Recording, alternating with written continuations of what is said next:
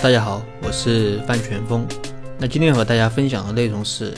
合伙人太多，如何建立多层次的股权架构，让每个合伙人都有权有责有利。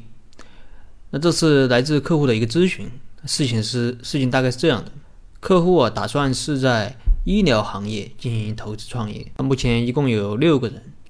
那在谈合作的时候，这六个人的股权如何进行分配，有些拿不准。于是找到了我，其中一个合伙人呢是有政府的背景，那这个项目能不能成，很大程度上就是取决于这个合伙人的资源。那为了方便起见，这里我们就叫他合伙人一。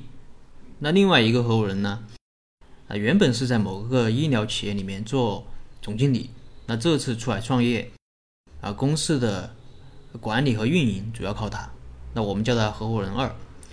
那另外还有一个合伙人呢，主要是搞技术的，那我们叫他合伙人三。那剩下的三个合伙人呢，主要是在某些地市州有资源，那公司前期的业务拓展主要就是靠这些在地市州的资源，那我们分别叫他合伙人四五六。那根据客户的描述，那合伙人一在这个项目中是最重要的，因为他的资源直接决定了这个项目啊是否能够启动。所以合伙人一要求占股啊超过三分之一，那并且一定要是实股。而合伙人二主要是负责运营，那公司的日常经营主要靠合伙人二，而且合伙人二啊主要是是主要的出资人，所以合伙人二要占股百分之五十以上。那对于合伙人一和二的这种安排，其他几个合伙人呢都表示认可。那现在的问题是，剩下的四个合伙人。总共的持股比例只有不到百分之二十，那根据其工作职责，那仅是这个搞技术的合伙人三对公司的贡献，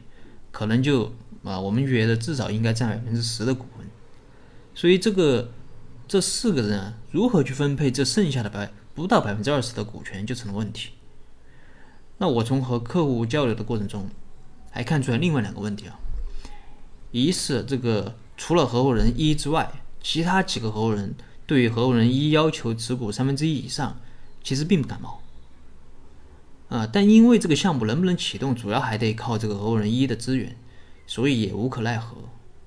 那另外我在交流的过程中也发现，这个合伙人是、五和六，那这个交流的过程中明显的感觉出来，积极性不是特别高。那为什么呢？因为，呃，能够分给他们的股权太少了，三个人加起来的持股比例。也不超过百分之十，所以合伙的意愿并不高。但是呢，从这个整个项目来看呢，这三个人对于公司这个在第四周的这个发展啊，啊前期的业务拓展也是非常重要的。所以现在的问题就是，那既要保证这个资源合伙人的利益，那又要保证大股东的控制权，同时又要平衡各个合伙人的利益。那么我们和客户通过两个多小时的交流和沟通，那详细的了解了他们对企业发展的这个想法之后，给出了以下的股权架构建议。首先，在成都成立这个母公司，母公司负责品牌的打造、那个平台的建设、产品的研发等。对于合伙人一，那让其持有母公司百分之三十四的股权。另外啊，因为这个合伙人一。他只是提供资源，也不出钱，也不来公司上班，而且根据客户的描述，这个资源可能到后期的重要性会越来越低。那么我们的建议是，因为这个资源啊，早期对企业来说是很重要的，那合伙人一他可以占股三分之一以上，但是根据客户的描述，越到后期这个资源那越不重要，所以我们给合伙人一他设计了这个减持计划，减持的条件有两个。一个是利润达到了一千万，那第二个条件是公司的产品在四川地区的同类产品中市场占有率排到第一。那这个两个条件啊，只要满足一个，合伙人一就要减持一半的股权。那减持的这部分股权呢，放入期权池，那该股权呢用作后期的融资或者做股权激励。那因为在我们看来，股权啊应该更多的导向。未来对企业有贡献的人，那这样企业的蛋糕才能够做大。只要蛋糕能够做大，合伙人的股权比例即使减少，但其所持有的这个对应的价值也会增加。那合伙人一在听了我们的建议之后，对这个减持计划是表示认可的，并且还当众表示，如果公司的利润能够达到一千万，他愿意以一元的价格转让这一半的股权。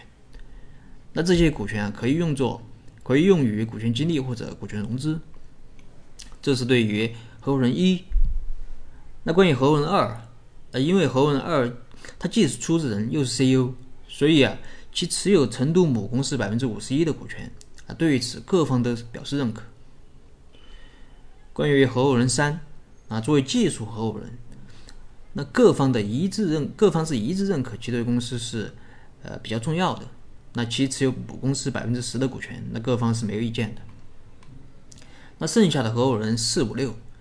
因为这几个合伙人的职责主要是用其。在第四周的资源，帮助公司在各个第四周拓展业务。同时，由于母公司的股权啊已经所剩无几了，如果给这几个合伙人分母公司的股权的话，那每个人分得的股权也就百分之二左右。那这这百分之二的股权，既没有实际的这个决策权，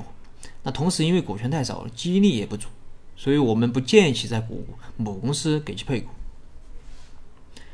那因为这些合伙人是。在第四周开展业务，所以我们建议客户在第四周设立子公司。那子公司由母公司来持股百分之五十一，那合伙人四五六持股百分之四十九。子公司啊，主要负责是销售啊，还有售后服务等等。比如说公司要在绵阳拓展业务，那合伙人是在绵阳有资源，那么绵阳设立子公司，那该子公司由母公司持股百分之五十一。那母公司主要是给子公司提供平台、那技术，还有产品等等。那剩下的百分之四十九的股权由合伙人四持有，合伙人四呢全权负责绵阳的业务拓展。那每年的利润按照持股比例来分取。同时，由于总公司啊，由于母公司他持股百分之五十一，主要是为了控股，那并不是因为母公司的贡献就有五十一，所以我们还是设计了激励机制啊，当。子公司的利润达到一定的数量时，那总那母公司可以将其分红中的一部分奖励给合伙人四。那至于子公司内部如何奖惩啊，完全由合伙人四自己决定。啊，因为在我们看来，可能在公司成立早期啊，不要去设立太多的条条框框，把更多的权限下放给啊子公司的合伙人，给子公司更多的经营权限。那母公司只考核子公司的利润和市场占有率，如果子公司没有达到母公司的最低考核标准，那母公司可以更换子公司的负责人，那并且回购股权重新分配。那么这个方案呢是比较符合合伙人四五六的定位的，因为他们主要负责的就是第四周的业务拓展，让他们在第四周的子公司持股，既能够保障他们对子公司的决策权，同时又能保证其分红。如果不这样设计，非要把合伙人四五六啊纳入这个母公司分股权，那首先因为股权太少，这三个人极有可能不会参与合伙项目。那即便合伙，也极有可能发生吃大锅饭啊搭便车的情形。如果客户认为啊在这个第四周设立子公司的成本高的话，那可以首先考虑啊在公在母公司设立一些事业部，那事业部独立核算。啊，也就是形式上不按子公司来操作，但实质上完全按照子公司来操作即可。那不过我们还是建议，能够设立子公司的还是设立子公司更好啊，因为如果是事业部，那合伙人只有只持有虚拟的股权，而设立子公司，合伙人是可以持有实实在在的股权，那这样效果可能会更好。那同时，子公司也可以做到风险的隔离。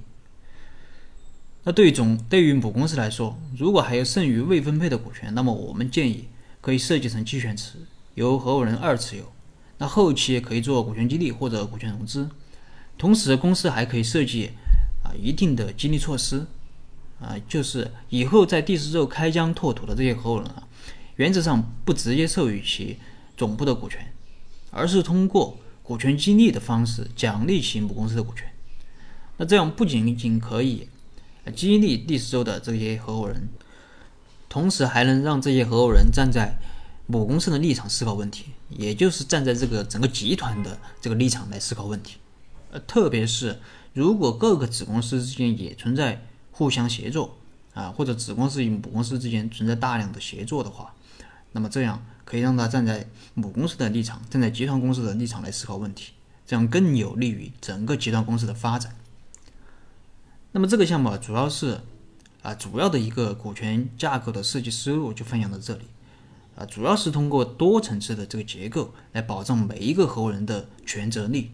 那充分激活每一个合伙人的积极性。